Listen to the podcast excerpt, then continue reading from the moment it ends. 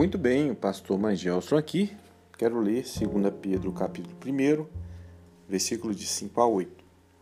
Por isso mesmo, empenhe-se para associar a sua fé à virtude, à virtude o conhecimento, ao conhecimento o domínio próprio, ao domínio próprio a perseverança, a perseverança a piedade, a piedade a fraternidade. E a fraternidade o amor porque se essas qualidades existirem e estiverem crescendo em suas vidas, elas impedirão que vocês, no pleno conhecimento de nosso Senhor Jesus Cristo, sejam inoperantes e improdutivos. 2 Pedro, capítulo 1, versículo de 5 a 8. Temos vivido um tempo de mudanças significativas em importantes segmentos da nossa sociedade. Isso é verdade. Inclusive no seio da igreja cristã, da igreja evangélica. Infelizmente, apesar do crescimento numérico dos evangélicos nos últimos anos, nas últimas décadas, não temos visto na mesma proporção o crescimento na área da maturidade cristã. Por quê?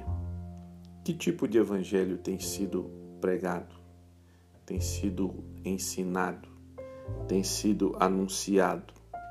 O que temos visto aí é muita incoerência entre a prédica e a prática, entre a pregação e o comportamento, entre a doutrina e as atitudes dos cristãos. Temos visto muitas heresias, infelizmente, muito misticismo, sincretismo religioso, muita distorção da palavra de Deus. Essa é a verdade.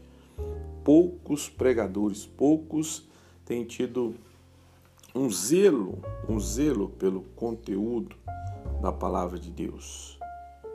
Infelizmente, muitos problemas, muitas divisões de igrejas ah, têm acontecido e o comportamento dos cristãos tem dificultado, na verdade, a conversão, a transformação de vidas em nossa nação.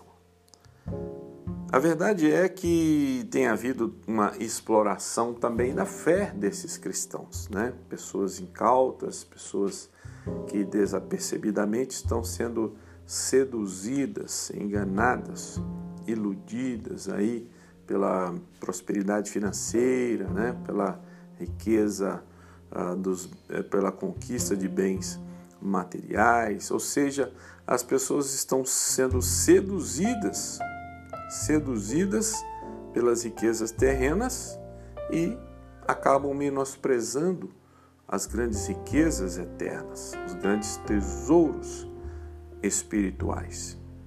Por trás de tudo isso, que eu tenho falado, infelizmente o mercado da fé está crescendo, está se avolumando, onde a igreja evangélica tem sido vista por muitos como uma grande oportunidade de negócios. Essa é a realidade, infelizmente. Apesar de Paulo já ter alertado há dois mil anos atrás, ali, 2 Coríntios, capítulo 2, versículo 17, Paulo já citava, já mencionava os mercadores da fé. E Pedro também, na sua epístola, 2 Pedro capítulo 2, de 1 a 3, ele fala ah, da seguinte maneira, versículo 2: E por avareza farão de vós negócio com palavras fingidas, sobre os quais há de largo tempo não será tardia a sentença, e a sua petição não dormita ou seja, farão de vós negócio. Verão as pessoas, alguns líderes estariam vendo uh, os cristãos como uma oportunidade de negócio, como meio para obter vantagens pessoais e conquistas pessoais, enriquecimento de forma é, enganosa. E é isso que tem acontecido também nesses últimos dias. Então precisamos analisar, avaliar tudo isso à luz, das, à luz da palavra, à luz da Bíblia, né? Porque esse modelo, né, entre aspas, esse modelo aí de igreja, ah, associado a tantos escândalos, a permissividade, tem causado decepção, esfriamento espiritual na vida de muitos cristãos e abandono da fé por parte de muitos, né?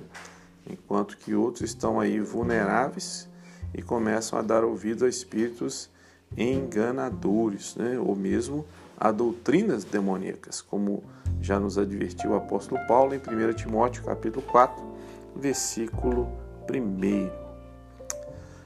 Infelizmente, temos visto aí muitos meninos espirituais, né, segundo as palavras de Paulo, que têm sido levados por todo o vento de doutrina, muitos sendo enganados e é, muitos estão sem conhecer o verdadeiro cristianismo, que o verdadeiro cristianismo não fala sobre a fé.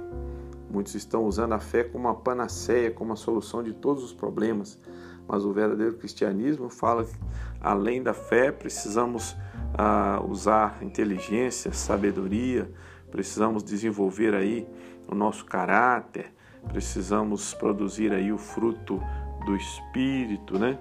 É, o cristianismo verdadeiro ele auxilia as pessoas a não apenas a viverem a, a uma vida espiritual, mas também a desenvolverem o seu potencial, né? todas as virtudes que o Criador concedeu a, a eles.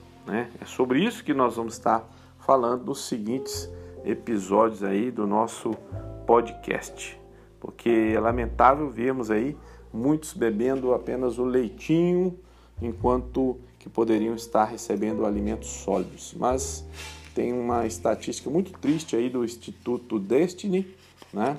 Uma pesquisa séria que foi realizada, mas o resultado é desalentador quando a, a pesquisa diz que 71% das pessoas que estão nas igrejas, 71% dos que se dizem evangélicos, não tiveram ainda uma experiência real de conversão.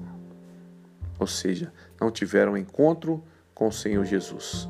E estão ali naquela igreja, naquela comunidade, por causa da receptividade, né, do carinho com que foram recebidos e ainda não tiveram essa experiência real.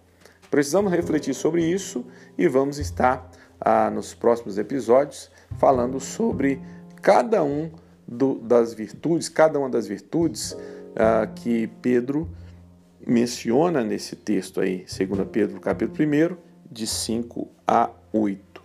E aí vamos ver quais as virtudes precisamos estar é, desenvolvendo né, para que possamos viver esse cristianismo relevante que vai estar nos preparando para o grande encontro com o noivo, Cristo Jesus.